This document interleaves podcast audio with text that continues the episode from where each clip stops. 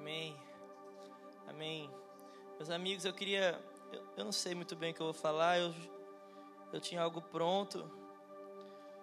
Mas é a terceira vez que eu venho, eu lembro que da última vez eu também dei uma bagunçada assim nas ideias. Não é? Então eu peço para que você fique bem atento. Sabe, a gente vive num, numa sociedade muito consumista. E a gente não pode trazer essa liquidez para a igreja, sabe? Então a gente, tudo a gente quer consumir, a gente vive numa sociedade que tudo quer consumir, tudo tem que ser na hora, sabe? A gente não sabe esperar mais nada. E a gente muitas das vezes traz isso para a igreja, sabe? E a gente esquece de um princípio muito básico da, da, do judeu até, sabe? Mas dos princípios cristãos mesmos, que é vir, vir a um culto e dar ao Senhor, sabe? Então a gente para de vir ao culto e dar ao Senhor, porque na época de Sinai, as pessoas iam para o culto e elas iam com seu carneirinho, elas iam com, seu, com, a, com, seu, com a sua pombinha, elas iam com a sua oferta. E hoje a gente está em um lugar superior, amém? Porque muitas vezes a gente sai desse, de um lugar inferior e entra em um lugar meio abstrato. E o Senhor não quer nos tirar de um lugar. É, o Senhor não quer nos tirar de Sinai, um, um, lugar da lei, um lugar de peso, um lugar de, um, de fardo e nos colocar em um lugar inferior. Porque se a gente sai de um lugar inferior e, entra, e não entra em um lugar superior, a gente entra em um lugar abstrato, então a gente está fadada à perdição do mundo. Vocês estão comigo? Então, lá em Sinai, os antigos, os pais da fé, não, não desde de Moisés apenas, desde Abraão é assim. Eles iam prestar o culto ao Senhor e então eles davam o que eles tinham de melhor, eles davam o que, o que eles tinham, sabe? Pode ficar tranquilo, a palavra de oferta já foi. Eu estou pregando um sermão. Mas a gente não pode dar ao Senhor apenas na palavra de oferta. Porque o culto é uma oferta ao Senhor. Então a gente não veio aqui para sentir o Senhor. A gente não veio aqui para consumir o Senhor. A gente veio aqui para ser consumido pelo Senhor. Porque a Bíblia nunca vai nos dar respaldo para consumir o Senhor. Mas muito pelo contrário, a Bíblia vai te dar é, convicção que é para você ser consumido. Hebreus 12, quando vai falar do fogo de Deus, vai falar que ele te consome. Então é Deus que te consome, você não consome Deus. Mas muitas vezes a gente começa a escolher igreja como a gente escolhe um lanche no iFood, sabe? Então a gente coloca lá, eu visito várias igrejas, eu vejo, eu ranqueio a adoração, então eu ranqueio a palavra. Então eu pego uma média aritmética ali eu escolho a melhor igreja. Então a gente escolhe, igual a gente escolhe sanduíche no iFood, sabe? Essa batata é muito legal, mas esse pão aqui não é muito legal, esse hambúrguer não é muito bacana. Então esse aqui não é muito perto lá de casa, vai demorar e eu escolho o melhor. E às vezes a gente escolhe igreja assim, a gente escolhe é, a que é mais perto da nossa casa, a que eu prefiro o louvor, a que eu prefiro a palavra. Então a gente sai, é, a gente não entende o que Paulo fala lá em Romanos 12, não se conforme com este aion, não se conforme com este século. Paulo ele não está falando para a gente se, não se conformar com o mundo. Muitas versões trazem mundo, mas a gente precisa entender o que esse mundo significa. Esse mundo original grego é aion, em algumas versões eu, eu prefiro quando as versões falam século, porque se, quando a Bíblia fala não vos, não vos conformeis com este século, o que, que Paulo está falando ali? Não se conforme com um tempo. Porque aion é um tempo do, no grego. Aion, vou, vamos lá, o grego ele divide o tempo em três, ele fala de cronos, que é o tempo medido em espaço de tempo, é o tempo onde o adulto se movimenta. Então o adulto ele se, se organiza. Eu tenho oito horas de trabalho por dia, eu tenho, sei lá, oito horas para dormir no meu dia para descansar, eu tenho uma hora, uma hora de almoço, eu tenho que buscar meu filho às sete na escola. Então o adulto ele se organiza no cronos. E o Kairos a gente sabe também que é quando Deus ele vem com o seu tempo oportuno e ele, é, e ele excede o nosso tempo. É quando ele intervém, a intervenção divina, quando o Kairos ele vem além do Cronos que nós vivemos. Vocês estão comigo? Mas também o grego ele fala muito de aion e aion significa momento.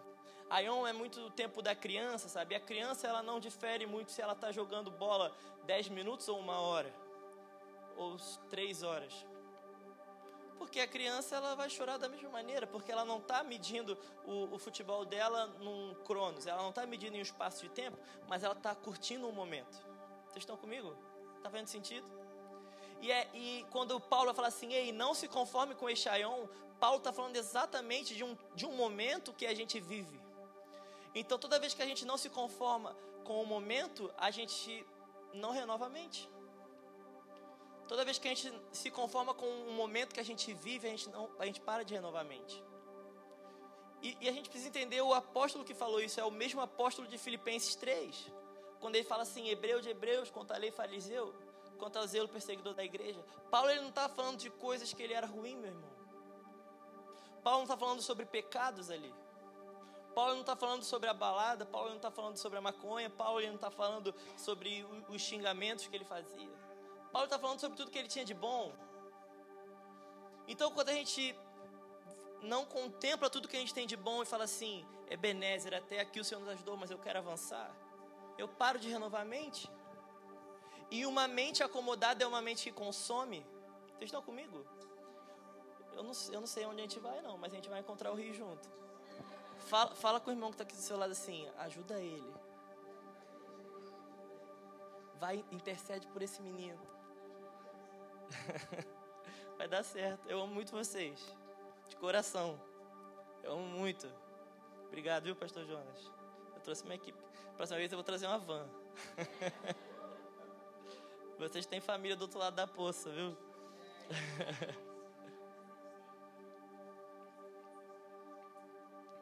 Vocês estão entendendo o que eu estou querendo dizer?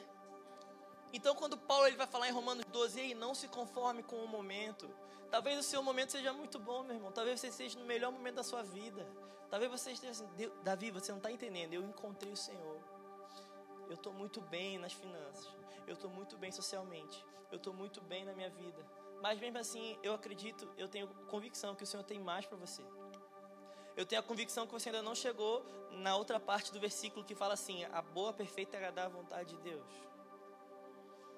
Porque a boa, perfeita e agradável vontade de Deus é a plenitude de Cristo. E eu, eu acredito que a gente não chegou lá, meu irmão. A gente não está tão maduro assim. Ainda tem uma, uma segunda milha para andar. Eu estou muito satisfeito. Eu não falo como quem não está satisfeito com a vida. Eu estou muito satisfeito. Eu nunca tive tão bem com o Senhor. Eu nunca tive tão bem com a minha esposa. Eu nunca tive tão bem com meus discípulos. Eu nunca tive tão bem com a minha igreja. Eu nunca tive tão bem com a minha família. Mas eu te garanto, eu quero mais. Vocês estão entendendo? Eu ainda tenho fome de Jesus. Será que você ainda tem fome de Jesus? Ou será que você só tem fome de Jesus quando está tudo mal? Será que você não pode continuar tendo fome quando tudo vai bem? Tem alguém comigo aqui? Como o pastor Jonas falou, eu sou carente. Então, enquanto eu vou falando, você vai dando glória, aleluia. Você vai bradando aí. Fica à vontade se quiser mandar um aviãozinho aqui, tá tudo bem. Você não sabe o que é aviãozinho, né? Um chu, então, como é que, como é, que é aqui? Um chaba, um chei. Se você pegar meu violão, tá? É o cavaquinho, vocês viram que eu toco de cavaquinho? Sabe o que o Breno falou comigo? Ele falou assim: esse violão diminuiu, né? Aí eu não, eu que aumentei o Breno. Aí ele, não, ele diminuiu. Diminuiu não. Então eu quero ser uma igreja que avança. Eu não sei você, mas eu quero ser um, alguém que avança. E quando eu falo de ser uma igreja, sabe, eu, eu, a segunda, as duas vezes que eu vim aqui eu falei sobre igreja. Eu não quero que você entenda apenas como uma, uma igreja semeão, uma igreja corporativa. Porque eu, como pastor da igreja One, eu quero avançar. Mas é muito mais sobre o One do que o One ou Semeon. É sobre você, sabe? Então, tudo que a gente vai falar sobre igreja, você, você lembre, lembre-se que você é o templo de Deus. Meu irmão, Éfeso era uma igreja boa, não era? Quando Paulo vai escrever para Éfeso, Éfeso não era uma igreja boa. Filadélfia, a igreja lá das sete igrejas da Ásia, que João, por intermédio de uma revelação que foi dada a Jesus, ele escreve. Filadélfia era uma igreja boa? Mas não são. Eu não conheço a igreja Éfeso. Ela não existe mais. A Filadélfia também não. E sabe de uma coisa? O An um dia não vai existir. E a Semeia um dia também não. E tá tudo bem. Deus não se importa com isso. Mas Deus se importa com o legado. Deus se importa com o que vamos deixar. Porque Éfeso não existe, mas o legado de Éfeso existe em nós. Todos os dias nós lemos sobre Éfeso e nós choramos. Nós recebemos revelação. Porque nós não, nós não edificamos uma igreja para as pessoas, mas uma igreja nas pessoas. Nós não estamos aqui para fazer uma igreja para você, meu irmão, mas uma igreja em você. Importa que você cresça. Vocês estão comigo? Porque se um dia a um dia vai vir, tá? A tribulação vai vir, vai levar tudo isso aqui e vai sobrar você. Deixa eu te perguntar, se não tivesse YouTube, o que, que a gente viveria? Se não tivesse microfone, o que a gente viveria? Se não houvesse nossas reuniões dominicais, o que, que, o que, que sobraria de nós? Eu não estou querendo transformar a igreja em algo líquido, mas eu, a gente precisa ter convicção do que a gente vive, sabe? Porque isso é bíblico, meus irmãos. Chegaram e falaram assim: é, sai daí. Certa vez um homem foi lá expulsar demônio e o demônio falou assim para ele: Olha, eu conheço Paulo. Eu conheço Jesus que está falando, mas você eu não conheço, não a gente não pode se, a gente não pode se apegar em alguém que vive algo legal. A gente não pode se apegar em alguém que vive algo em Deus. Eu, eu me lembro daquela mulher de João 4, a mulher samaritana, que Jesus fala assim com ela: Você não tem marido, coisa nenhuma. E aquela mulher já tinha tido seis maridos. E muitas vezes nós somos como essa mulher, sabe? A gente isso aqui eu, eu entendo, meu irmão. Talvez você não entenda assim, mas eu entendo. Que essa mulher é como alguém que estava procurando uma segurança, alguém que estava procurando um tutor, alguém que estava procurando um, um, um governo. E muitas vezes nós estamos assim na nossa vida espiritual, sabe? A gente vai na igreja A e a gente procura uma segurança, a gente procura um governo, a gente procura uma tutela, a gente procura uma cobertura. E a gente briga e sai dali. Aí depois a gente vai na B, aí a gente briga e sai dali. A gente vai nascer, a gente briga e sai dali. Meu irmão, eu não acredito que o problema era os seis maridos daquela mulher, não. Porque não é possível. Você já viu esse tipo de gente? Que arruma seis empregos e todos os empregos são, é o pior emprego da vida. Aí entra no emprego A e fala assim: Nossa, é muito ruim. Vou pedir demissão. Aí pede demissão. Aí entra no B. Aí é muito ruim. E pede demissão. Aí arruma outro namorado. Aí termina com o namorado. Aí arruma outro. Aí já teve 20 namorados e todos não prestavam. Vocês estão comigo? Meus irmãos, enquanto nós não assumirmos a nossa responsabilidade e não mudarmos por intermédio de renovação de mente, de não se conformar com o que nós somos, a gente não vai para frente. Meu irmão, a Semeão é muito legal. Eu não sei se você tem muito tempo aqui. Talvez você esteja chegando agora, está tudo mil maravilhas, mas um dia a Semeão vai te frustrar. Um dia, eu sempre falo isso lá. Todo gabinete com novo, com novo convertido ou um novo membro fala assim: Estou muito feliz que você está aqui. A gente, quer, a gente tem uma aliança contigo, mas um dia eu vou te frustrar. Um dia essa casa vai te frustrar. Então, ou a gente se baseia numa aliança, ou a gente, você vai sair daqui um dia e você vai para outro lugar. Porque se você não entende por renovação de mente, esse lugar só vai ser mais um na sua vida. Gente, eu, eu, eu sou ovelha da, do An. Eu sou pastor, mas eu também sou ovelha lá eu sou cuidado, eu cuido do Breno, mas o Breno também cuida de mim. A gente, a gente é uma família, isso é família. Amém? E eu, eu, eu acredito que o é um bom lugar. Eu acredito que a semeia é um bom lugar. Mas a gente também tem pessoas que saem feridas de lá. A gente tem pessoas que saem machucadas de lá. A gente tem pessoas que chegam em, em um ano é a melhor igreja, mas no, segundo já é pior. E a pessoa vai para outro lugar, e a gente vai acompanhando, e ela já foi para 20 igrejas. Ela foi para ela está na trigésima igreja. E todas não prestam. Meus irmãos, a gente não foi chamado para com, com, congregar nas melhores, nos melhores lugares. Jesus veio numa igreja fadada ao fracasso. Caifás e Anás eram os sacerdotes do templo. Isso era contra a lei. Mas Jesus, com 12 anos, os pais seguiram em peregrinação e Jesus foi achado discutindo Bíblia com eles, discutindo não, é repartindo Bíblia com eles. E às vezes a gente fica olhando o relógio para ir embora. Sabe, um menino que era Deus, deixa eu falar, Jesus era Deus e ele continua sendo. Os pais foram embora, ele continuou na casa do Senhor, repartindo Bíblia com os escribas. E a mãe dele voltou preocupada, falou assim: Meu filho, onde é que você estava? E, e Jesus virou assim: Mãe, você não sabia que eu estou cuidando dos negócios do meu pai? Isso é Jesus, Deus, em uma igreja ruim, mas com fome do Pai. Você não foi chamado para ser uma igreja boa, meu irmão. Vocês estão comigo? Eu não estou sendo leviano também com os erros da igreja. Eu sei o contexto do Brasil. Eu sei o contexto, eu lido com eu e Ana, a gente, vocês ficariam assustados se eu te falasse o quão, quantos pastores chegam lá no AN, feridos com pecado, com tantas de coisa. Eu não sou leviano é, com os erros. E eu acredito que Deus está limpando a igreja carioca. Eu acredito que Deus está limpando a igreja do estado do Rio de Janeiro. Continue orando pela igreja. Continue confiando na igreja. Continue chorando pela igreja. Mas eu, eu não posso te contar, te contar uma mentira. Não existe igreja perfeita. Enquanto a gente ter essa mente consumista, sabe? A gente vai na igreja, ah, eu até gostei, mas o pastor usa uma roupa que eu não gosto. Ah, eu até gostei, mas o pastor é gordinho. Ah, eu até gostei, mas não sei o quê. Talvez alguém chega no ano e fala assim, tá legal aquele rapaz, mas ele é gordinho. Eu achei que era o Ale que era magrinho. Não sei, gente. Certa vez eu conheci um homem que ele foi embora só porque o pastor não cumprimentou ele quando chegou no culto. Tem de tudo. Porque uma igreja consumista. Vocês estão entendendo o que eu quero pregar aqui? A gente não veio para a igreja para consumir uma mensagem. Isso é a cultura greco-romana. O que, que é a cultura greco-romana? A cultura do pão e circo. Vocês já ouviram falar nisso? A cultura do pão e circo.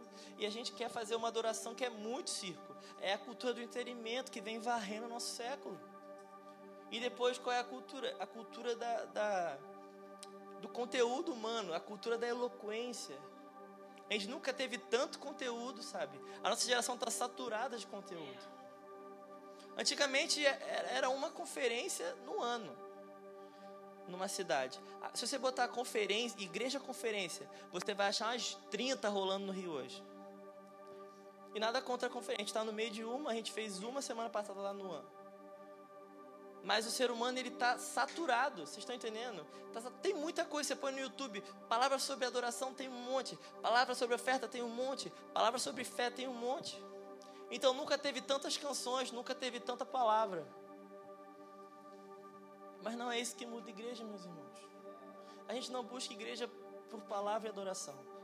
Porque a gente não vive uma cultura de pão e circo. Mas a gente vive uma cultura de pão e vinho. E quando a gente fala de pão e vinho, a gente fala de uma mesa. E quando a gente fala de uma mesa, a gente fala de uma família.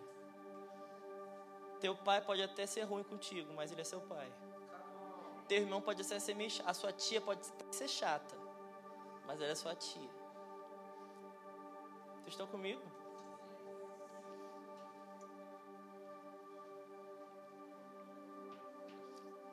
A gente precisa olhar para a igreja como um contexto familiar, meu irmão. A gente se chama de irmão, não é verdade? Então será que a gente pode ser irmão de verdade? Eu tô, eu tô legal, não tô? Tá sendo legal? Tá fazendo sentido o que eu tô falando? Eu tenho até que horas? São 8h50. Quem me dá. Quem. Tem umas 10? Sacanagem. 9h30. 9h30, tá bom? 9h30? Tá bom? 9h30? 40 minutos. Quem me dá 10, mais 10 minutos? 10, 20, 30. Fechou. Dentro de tudo isso que eu tô falando, gente, da gente não ser uma igreja consumista, a gente precisa entender o porquê a gente congrega, sabe? A gente precisa entender o porquê que a gente está aqui. Ah, Davi, a gente é uma igreja familiar, a gente é uma igreja carral, a gente ama família. Mas, meus irmãos, a gente precisa entender que família se, se constrói com comunhão e não com relação. Há uma grande diferença entre comunhão e relação. Atos 2,42, o, o, o escritor ele vai falar assim: eles perseveravam na comunhão e não na relação. Eu amo relacionamento. Igreja é algo relacional. Então eu não, eu não conheço uma igreja que não é relacional. Toda igreja precisa ser relacional. Mas a gente precisa entender que a gente constrói família com comunhão e não relação. Porque relação a gente constrói em afinidade. A gente constrói em semelhança. Então eu torço pro Flamengo. Aí o pastor Jonas também, aleluia. então a gente tem uma relação. Então a gente é relacional, a gente vai no jogo junto. Aí eu gosto de chocolate, a pastora também, né? Então a gente está junto. A gente vai comer chocolate junto. Então a gente começa a se juntar no que a gente é comum. Mas isso não é a igreja de Jesus. Isso parece mais com a igreja de Babel, onde Nimrod sentou em cima. Isso não é carral, meu irmão. Isso é homoafetividade. Vocês estão comigo? Tá fazendo sentido? E a gente constrói relacionamento assim. Como é que a gente escolhe namorado, namorada hoje? Ah, ele, ele gosta do que eu gosto. Ele ama o que eu amo. Ele tem a vida igual eu tenho. Então o jugo não é desigual. Isso não é jugo desigual. Eu sou muito diferente da Ana. Mas nosso jugo não é desigual. Eu vou explicar isso com mais calma. Tá sendo está fazendo sentido? Então a gente é como Babel, a gente tem muita coisa em comum. Mas a gente quer chegar no que é comum. Mas meus irmãos, a gente isso não é comunidade. Então a gente junta no que a gente é semelhante para chegar até Deus. Não. A gente pega Deus primeiro e ele é comum, então a gente segue adiante. A gente quer fazer tudo para encontrar o que é semelhante. Isso não, isso não é comunhão, meu irmão. Comunhão é o que aconteceu em Atos 2. Os persas estavam lá, os medos estavam lá, os, até os egípcios estavam lá. O povo da Capadócia estava lá. Eles eram muito diferentes, eles falavam línguas diferentes. Eles não se entendiam, mas eles começaram a orar em volta do que eles tinham em comum. Então o Espírito de Deus veio sobre eles e eles começaram a se entender. Não precisa de uma, de uma teologia tão refinada assim para você entender que o que estava acontecendo ali era, era variedade ali. Então o medo falava em medo e o persa entendia em persa. Vocês estão comigo? Isso é comunhão, meu irmão. Quando diferentes começam a se entender. Porque o que é comum é o Espírito de Deus. Mas a gente está tendo muita coisa em comum, menos Deus. Então a gente tem o mesmo time, a gente tem o mesmo gosto musical, a gente tem o mesmo gosto eclesiástico, a gente tem o mesmo gosto social, a gente tem o mesmo gosto econômico, mas não tem o mesmo Deus. Isso nunca vai dar certo. Isso é, isso é, é relacionamento. Isso é o mal desse século. A gente nunca teve tão divórcio quanto, como hoje. A gente nunca teve tantas relações sazonais. Isso é o mal do nosso estado. A gente é uma igreja que recebe gente do mundo todo. E as coisas que eles mais falam, tem vontade de dar na cara dele, mas Deus me segura. Ela fala assim: Meu Deus, o carioca só é colega, não é amigo. E é verdade. A gente tem os amigos do jardim de infância, a gente tem os amigos do primário, a gente tem os amigos do ginásio, a gente tem os amigos da faculdade, a gente tem os amigos que é vizinho, aí muda, tem outros amigos. Aí os mineiros chegam aqui, igual minha esposa, e falam assim: Meu Deus, eu nunca vi isso. Isso não é amigo, não. Vocês têm, o maranhense também fala a mesma coisa. Vocês estão comigo? Está sendo simples? Eu quero que vocês entendam. Hoje é uma conversa. Eu estou aqui para abrir meu coração. Não fica com bravo comigo, não. Depois a gente conversa. A gente precisa ser menos relacional. Menos relacional, não. Mas a gente precisa ser comunitário. A gente precisa colocar a comunhão em primeiro lugar. Mas esse mundo não é. Esse mundo é relacional apenas. Aí você vê a pessoa casa lindo, vai para a Indonésia, tira várias fotos maravilhosas. Aí dá seis meses e termina. Por quê? Porque não é aliança. Aliança é eterna, meu irmão. Tem dia que a Ana quer matar. De tão diferente dela que eu sou. Mas ela lembra da aliança. Ela lembra do Deus que é comum. Vocês estão comigo? A pastora concordou lá, ó. Tem dia que vocês vão querer matar o pastor Jonas. Vão achar que a igreja perdeu a essência. Vão achar que a igreja está para outro lugar, mas vocês têm que lembrar a aliança. A gente não escolhe relacionamento baseado na afetividade. A gente escolhe baseado na aliança. O que me liga com a Ana não é a minha relação com ela. O que me liga com a Ana é a minha comunhão com ela. É a minha aliança com ela. É Deus que me liga. O que te liga a uma igreja é Deus, meu irmão, não é afinidade. A gente não escolhe igreja com uma afinidade. A gente escolhe igreja com aliança. Você vê e Deus te confirma, isto é aquilo. Foi isso que aconteceu em Atos 2, meu irmão. Em Joel 2 foi profetizado. E as pessoas começaram a falar mal. E sabe o que falaram para as pessoas? Isto é aquilo que o profeta profetizou. Então a gente vive uma igreja de confirmação. A, a, a aliança é confirmada. Eu também me lembro dos profetas de Baal. O que aconteceu lá? Vários profetas, o que? Se martirizando, sabe? É, o que? Isso é almático. Eles estavam se flagelando. Por quê? Porque eles precisam tocar a alma. Eles queriam tocar Baal, né, que é um demônio, baseado na alma. Então veio o profeta e que ele fez? Ele fez uma trincheira e ele encheu com água. Aquilo ali é uma alusão à aliança, meu irmão. Porque o que faz Deus vir não é flagelo, é aliança. O que faz Deus vir não é sentimento, não é um braço arrepiado, é uma convicção. Deus não veio, Deus não enviou Jesus quando estava tudo bem. Deus enviou Jesus quando estava tudo mal. Foi no interlúdio da Bíblia, 400 anos de silêncio. Não que Deus tinha parado de falar, mas o homem parou de ouvir. E nesse silêncio Deus vem.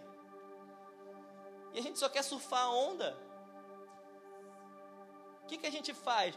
A adoração está muito forte, então eu vou orar pelo irmão. Meu, meu amigo, ora por ele quando tiver tudo mal. Porque é quando está tudo mal que ele precisa de você. Ele não precisa de você contar tudo bem, ele está ali com Deus. Às vezes eu estou assim, sabe, naquelas conferências assim, eu estou amando Jesus, estou chorando. O, o, o, moço lá está tangendo, sabe? E Deus está aqui na minha cara, assim, eu estou chorando. Aí vem alguém, eu quero profetizar, eu falo assim, moço, eu te amo, mas pode depois. De, de, eu estou aqui com Deus, cara. Eu te amo, mas Deus é melhor que você. Porque a gente quer, a gente quer ir na emoção. A gente é uma igreja emotiva demais, cara. A gente precisa sentir, a gente precisa ter o arrepio. A gente é muito almático. E a gente esquece que a igreja é algo espiritual. Vocês estão comigo? Igreja é algo espiritual, meu irmão. Igreja não é algo almático. Se você tentar viver a igreja na alma, você vai se frustrar. Tá fazendo sentido? Isso não é uma escola de liderando nem nada, não. Você pode falar assim, Davi, eu só sou uma ovelha. Então você está no lugar certo. Você é um sacerdote. 1 Coríntios 2, versículo 14 fala assim: Ora, o homem natural não aceita as coisas do Espírito de Deus, porque eles são loucura e não pode entendê-las, porque elas se discernem espiritualmente, porém o homem espiritual julga todas as coisas, mas ele mesmo não é julgado por ninguém. Pois quem conheceu a mente do Senhor que o possa instruir? Nós, porém, temos a mente de Cristo. Vai, Hebreus 4, versículo 12, fala assim: ó, Porque a palavra de Deus é viva e eficaz e mais penetrante do que a espada de dois gumes, e penetra até a divisão de alma e espírito, juntas e medulas, e é apta para discernir os pensamentos e intenções do coração. Então a gente precisa ser baseado na palavra de Deus e dividir o que é alma e o que é espírito. Porque se, a gente não fica, se a gente não é baseado na palavra de Deus, se a gente não é baseado na doutrina de Deus, se a gente não tem convicção do que vivemos, a gente começa a misturar alma e espírito. E a gente começa a jogar para coisas espirituais o que são coisas almáticas. Meu irmão, eu não estou falando para você jogar fora todos os seus sentimentos, muito pelo contrário, Jesus chorou, sabia? Quando ele recebeu a informação que Lázaro tinha morrido, Jesus chorou. Tá tudo bem Jesus chorar, mas não tá nada bem ele ficar chorando. Então ele se levanta, ele vai até Lázaro, porque ele sabe o que vive. Ele sabe quem ele é. Então ele fala assim: Lázaro, vem para fora. Então ele se emociona. Eu tenho um amigo. Lázaro era amigo de Jesus. Mas o que ligava Jesus com Lázaro não era uma relação, era comunhão. Então ele sabia que o Espírito de Deus podia trazer Lázaro dos mortos. Eu não sei quem é seu Lázaro, meu irmão. Talvez seja seu tio, talvez seja sua mãe, talvez seja seu marido. Mas será que a gente pode parar de chorar e de encontro e por, pelo Espírito de Deus trazer essa pessoa à vida? Vocês estão comigo? A gente nunca, a gente nunca vai sair desse ciclo vicioso enquanto a gente interromper no Espírito. A gente, fica, a gente fica chorando, a gente fica tentando construir na alma. E a gente ajoelha e fala assim: Deus, muda o meu marido, muda o meu marido. A gente fica se flagelando. Será que você pode levantar, enxugar e falar assim: marido, vem para fora?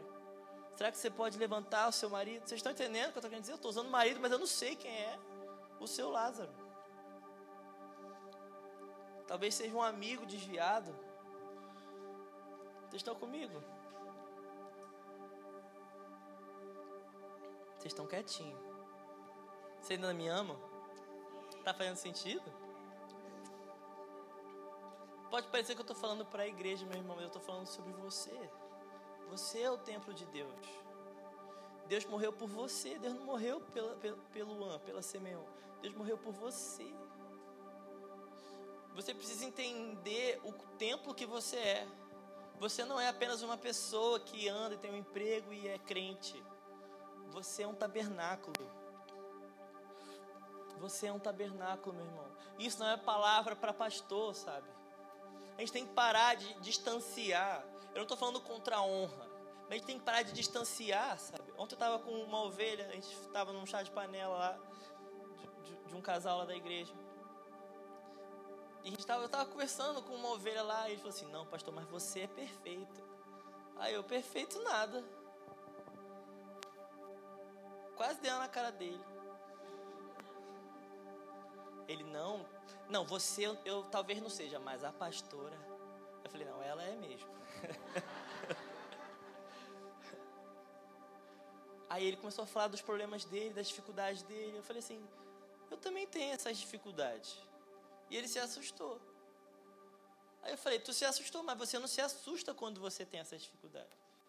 Porque você distancia muito. Então a gente fica dividindo ainda, sabe? A gente continua é, levantando, a gente continua levantando os nossos ícones e crucificando eles, sabe? Olha para a história da igreja, a gente sempre levantou, exaltou, distanciou, aí quando a pessoa errava um pouquinho, a gente nunca viveu, nunca não, mas sei lá, a gente está num momento muito tenso, muito crítico. Tudo a gente fala mal, tudo a gente vai pro Twitter e fala mal, a gente vai pro Instagram e fala mal. Aí esses dias eu estava em casa, eu fico muito mal com isso, eu nem uso muito essas coisas. Aí eu fui ver as pessoas que falam mal. Pior do que, do que a pessoa que ela estava falando mal. Tipo assim, vai falar mal do Davi porque ele é gordinho. Aí eu vou ver a pessoa é bem gordinha. Vocês estão entendendo? E aí eu me lembro de Jesus, que é falar do cisco do olho do irmão, mas não vê a trave do olho. Mas o que que muito mais do que isso não é uma disputa para ver quem tem a, o maior cisco no olho. Porque às vezes a gente entra nessa disputa, né?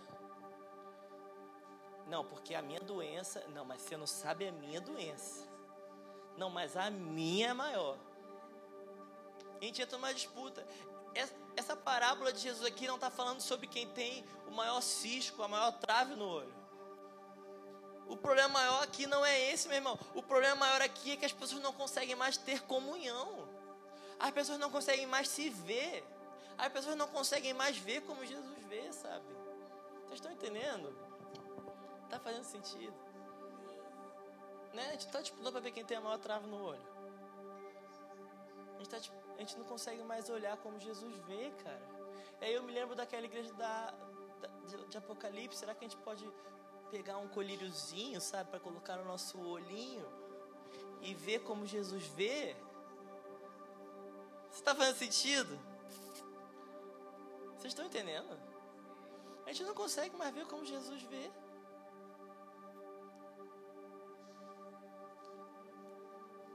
Vamos tirar a nossa trave, meu irmão.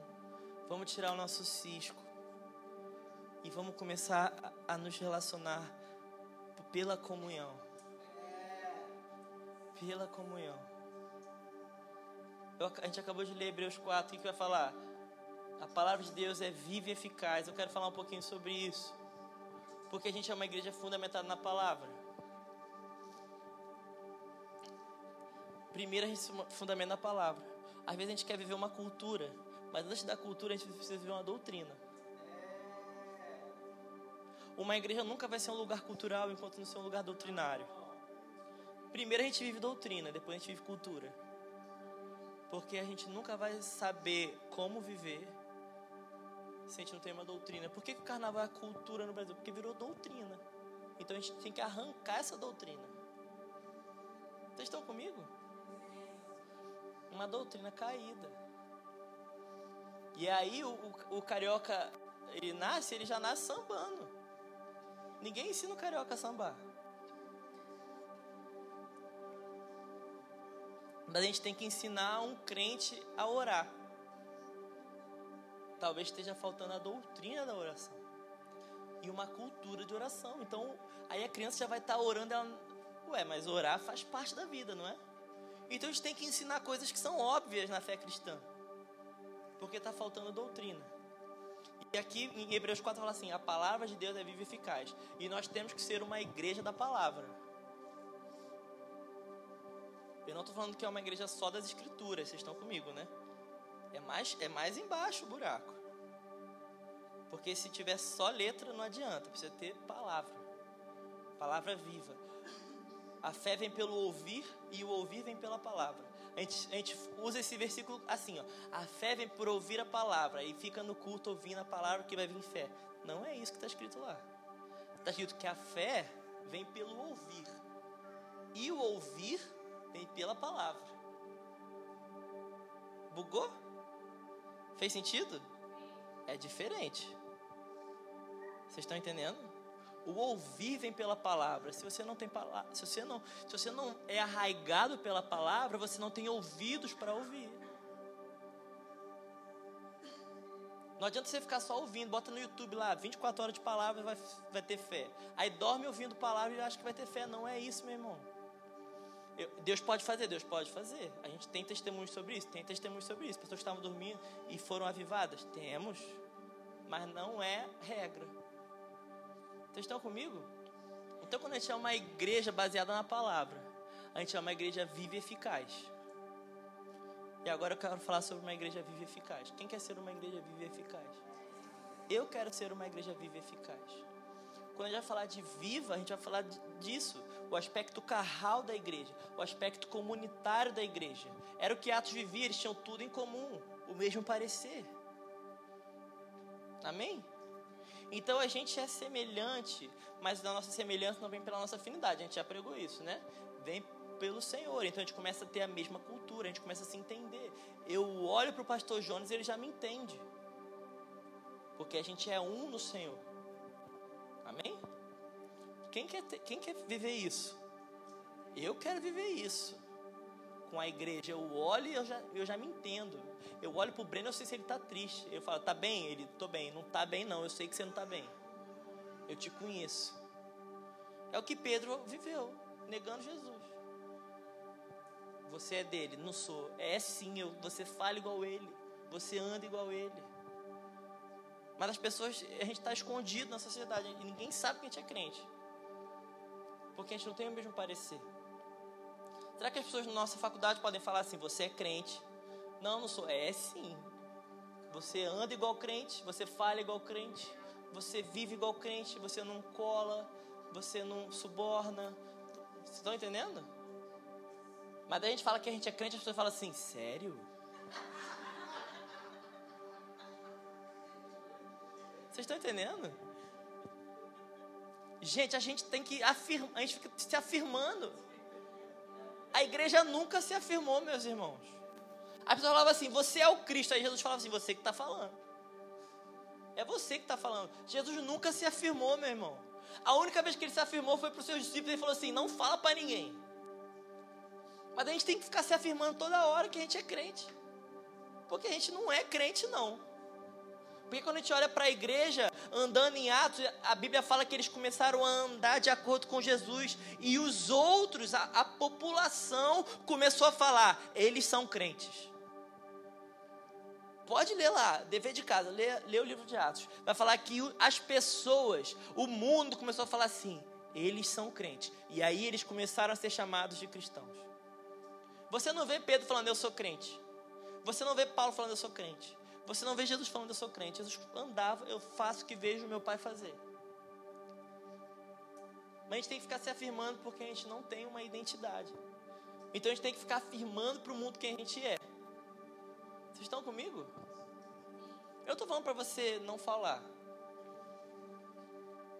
Se você tem vergonha da fé, aí né, outra, é outra pregação isso. Né? Mas não é possível que a gente tem que ficar se afirmando toda hora quem a gente é. E a gente vive isso em todos os âmbitos da fé cristã. A gente tem que afirmar que a gente é pastor, a gente tem que afirmar que a gente é meio de adoração, a gente tem que se afirmar que a gente é intercessor, a gente tem que se afirmar que a gente é muito de Deus, a gente tem que afirmar um monte de coisa. Meu irmão, só vive. Pelos frutos a gente vê que, que você é. Vocês estão comigo? Eu tô, eu tô bonzinho ainda. Tá sendo legal? São 9h15 ainda.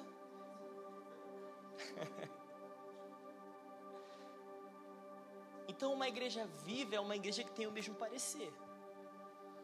E uma igreja eficaz é uma igreja que é, anda de acordo com essas obras. Então a gente sabe que a gente é carral, é o que nós somos, amém, meu irmão?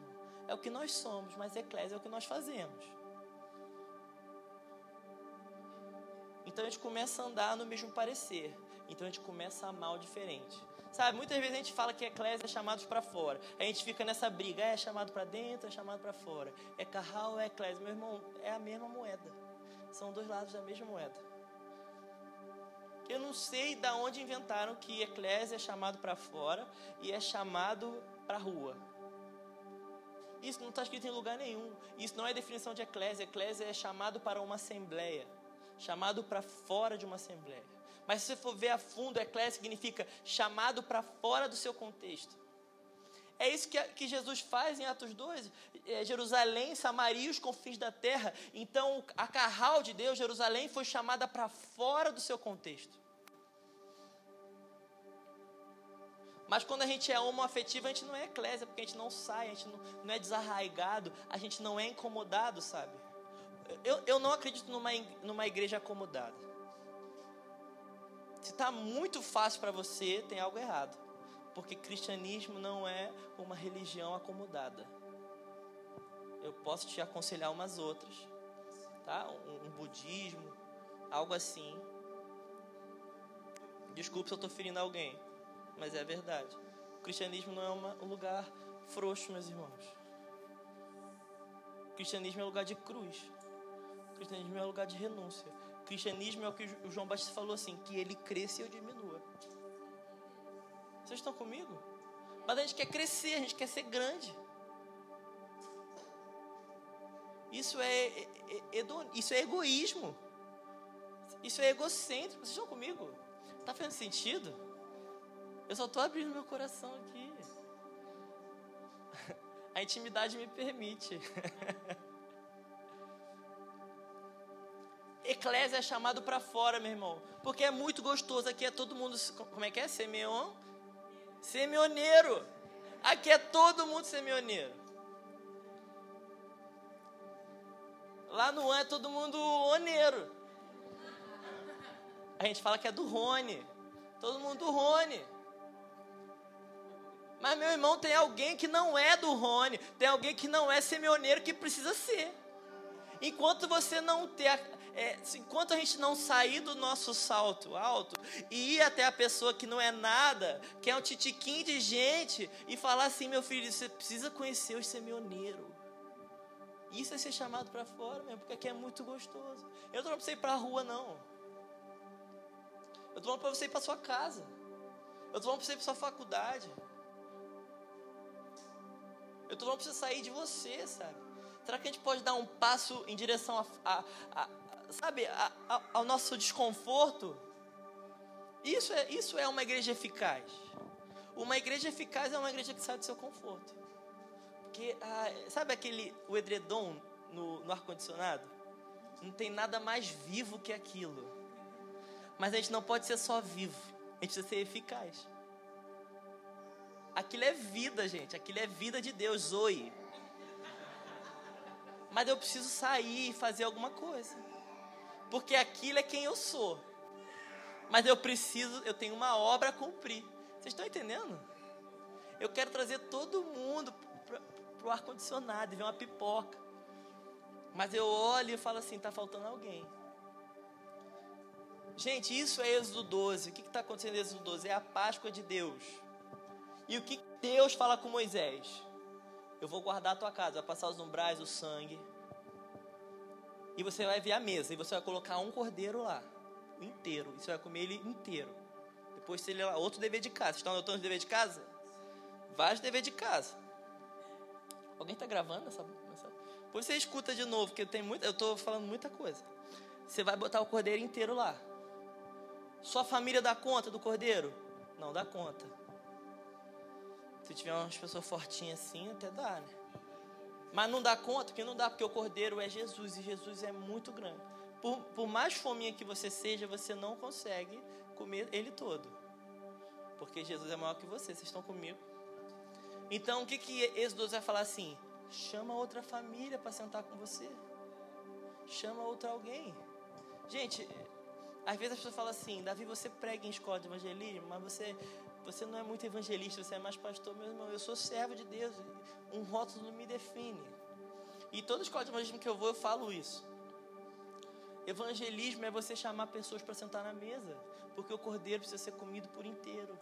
Jesus só vai voltar quando ele for comido por inteiro.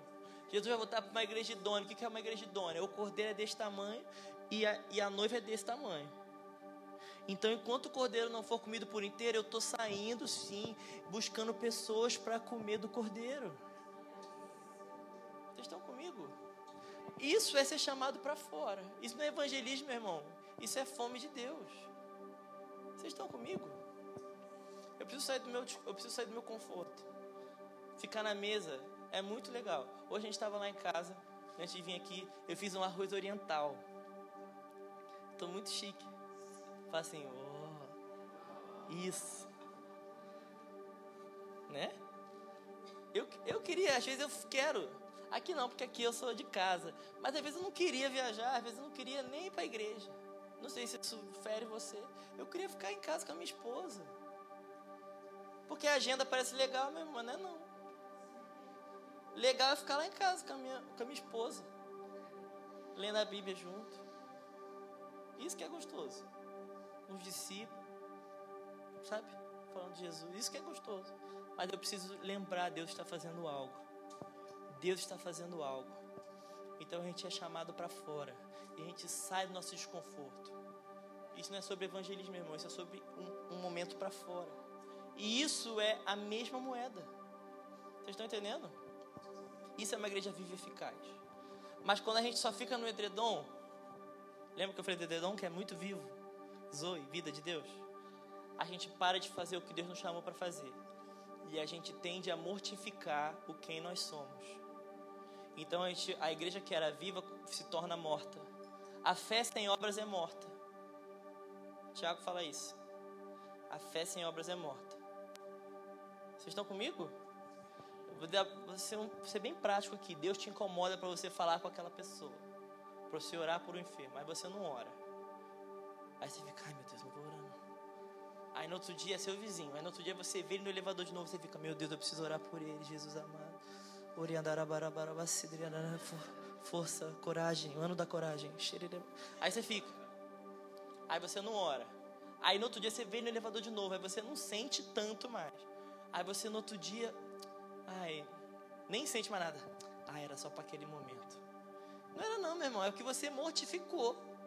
Você mortificou a voz de Deus dentro de você. Vocês estão entendendo? Deus é um cavaleiro, ele não fica lá assim, vai, vai. Não, ele fala, você quer ir?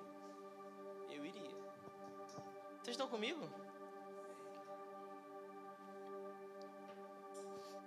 Então se a gente fica no edredom e não sai, a gente vai perder o emprego. E a gente perde o edredom. Estou sendo bem. Só. Eu estou bom nos exemplos. E por outro lado, a gente tem uma igreja que só quer ser eficaz. E uma igreja que é só eficaz é uma igreja falsa. Que quer fazer e acontecer, mas não vive algo. E quer fazer, quer fazer, quer fazer, faz, faz, faz, faz, faz, faz, faz, faz e faz. E as pessoas estão cansadas, mas tem que fazer. E aí tem que fazer, e aí a pessoa põe um sorriso no rosto, mas é amarelo o sorriso. Porque só faz, então é uma igreja falsa. Deus não nos chamou para ser de uma igreja morta que só bate no peito e fala que vive alguma coisa, mas não faz nada. É só teórica. Mas Deus também não quer que a gente seja uma igreja falsa, que faz, faz, faz, mas não vive nada. Mas de uma igreja vive e eficaz. Essa igreja vive e eficaz é a igreja que vai separar alma e espírito, juntas e medulas. Essa igreja vai ser como uma espada de dois gumes. Vocês estão comigo? E para terminar, estou terminando, gente. 9h20. Tá bom, não tá?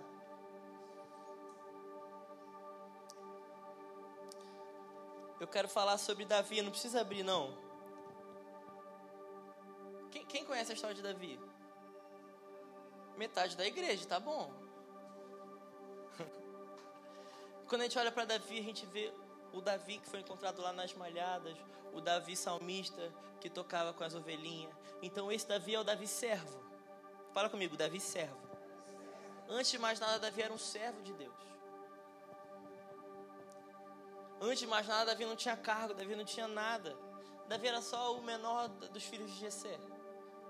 Ah, então vai lá, você é a ovelhinha. Vai lá, vai lá, cuida das ovelhas.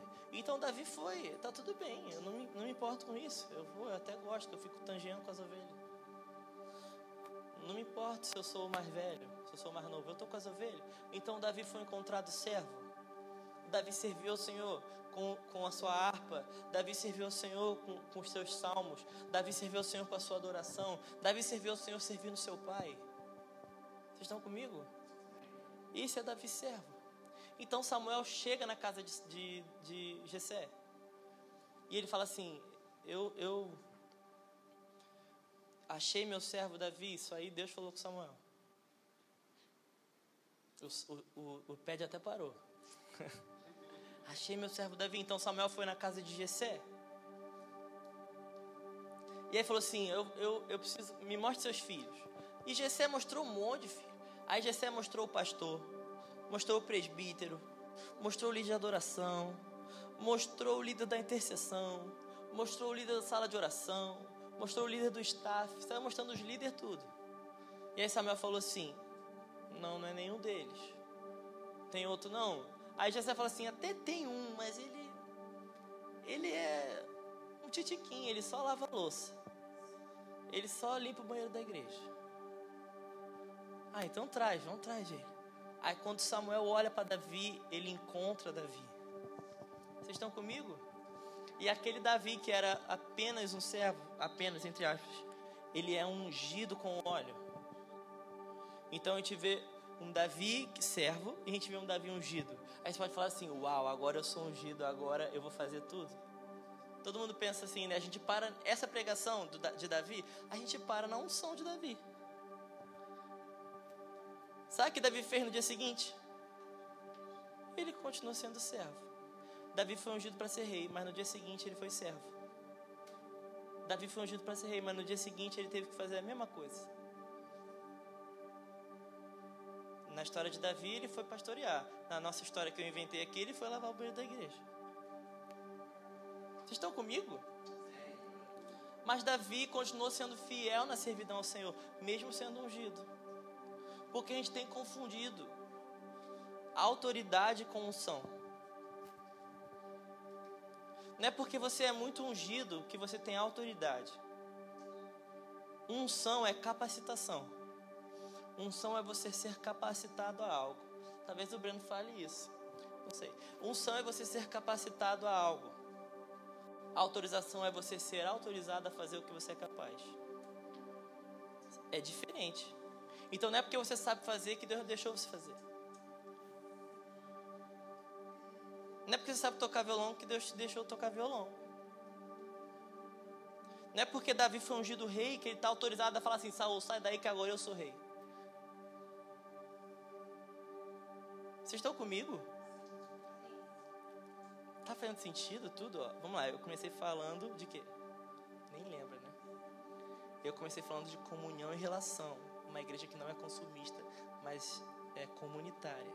Depois eu falei de carral e eclésia, né? Uma igreja que é, é viva e eficaz. E agora eu estou falando sobre Davi, né?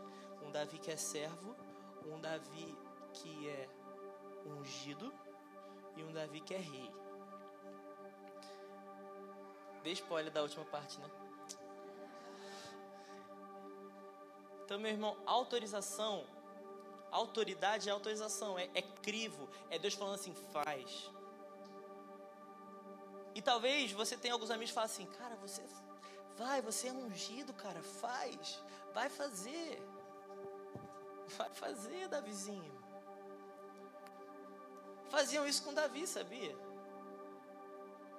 Cara, vai. E Davi teve muita oportunidade de matar Saul. Davi teve a oportunidade de destronar Saul. Davi teve a oportunidade de antecipar o que ele foi chamado para fazer. Só que ele encontrou Davi, Saul em uma caverna. Ele tirou um, a, uma, a orla das vestes de, de Saul. E quando Saul se, se afastou, Davi balançou e chamou Saul de pai. Vocês têm noção do que acontece aqui? O Davi ungido continua sendo servo da casa dele. Porque Davi era da casa de Jessé, mas ele era um israelita. E Davi sabia muito bem quem ele era, meu irmão. Porque Golias era muito grande. Não era grande? Golias era grande ou não? Era, eu tô terminando, gente. Vocês me deram um monte de minuto aí. Golias era grande. E as pessoas sabiam tudo de Golias. As pessoas sabiam, você lê lá na Bíblia, as pessoas sabiam quantos metros Golias tinha. As pessoas sabiam quem Golias tinha ganhado. As pessoas sabiam tudo de Golias. Mas eles não sabiam de uma coisa que Davi sabia. Quando Davi olhou para Golias, ele falou assim: Quem é esse incircunciso que afronta o Deus de Israel? A gente é uma igreja muito consumista. A gente é uma igreja que sabe tudo. A gente sabe todas as métricas do mundo. A gente sabe tudo do mundo. Davi às vezes não sabia nada, mas ele sabia. Ele não é ele não é circuncidado. Ele não tem aliança com Deus. Ele não tem aliança com Deus. Então Davi venceu Golias. Eu não sei você, mas eu quero vencer os Golias que estão na minha vida, os ursos, os leões, igual tinha com Davi, eu quero vencer. Mas eu não vou vencer no consumismo. Eu não vou vencer na afobação. Eu não vou vencer nas relações apenas. Eu vou vencer na aliança. Vocês estão entendendo? Então eu não sei, talvez você seja apenas um servo, meu irmão. Talvez você seja ungido, talvez você fale assim, Davi, eu sei muita coisa. Mas, meu irmão, será que a gente pode se colocar no lugar certo? Olhar para a circuncisão, olhar que a gente pertence ao Senhor. Vamos parar de brigar pelo, pela, pelo reinado de Saul, meu irmão. Quando a gente para de brigar pelo reinado de Saul, a gente começa a gerar Jesus, sabe? Filho de Davi, tenha compaixão de mim. Então, da linhagem de Davi, da linhagem desse homem que não queria o trono de Saul, veio Jesus. Eu prefiro gerar Jesus do que destronar Saul. Vocês estão comigo? Vamos ficar de pé.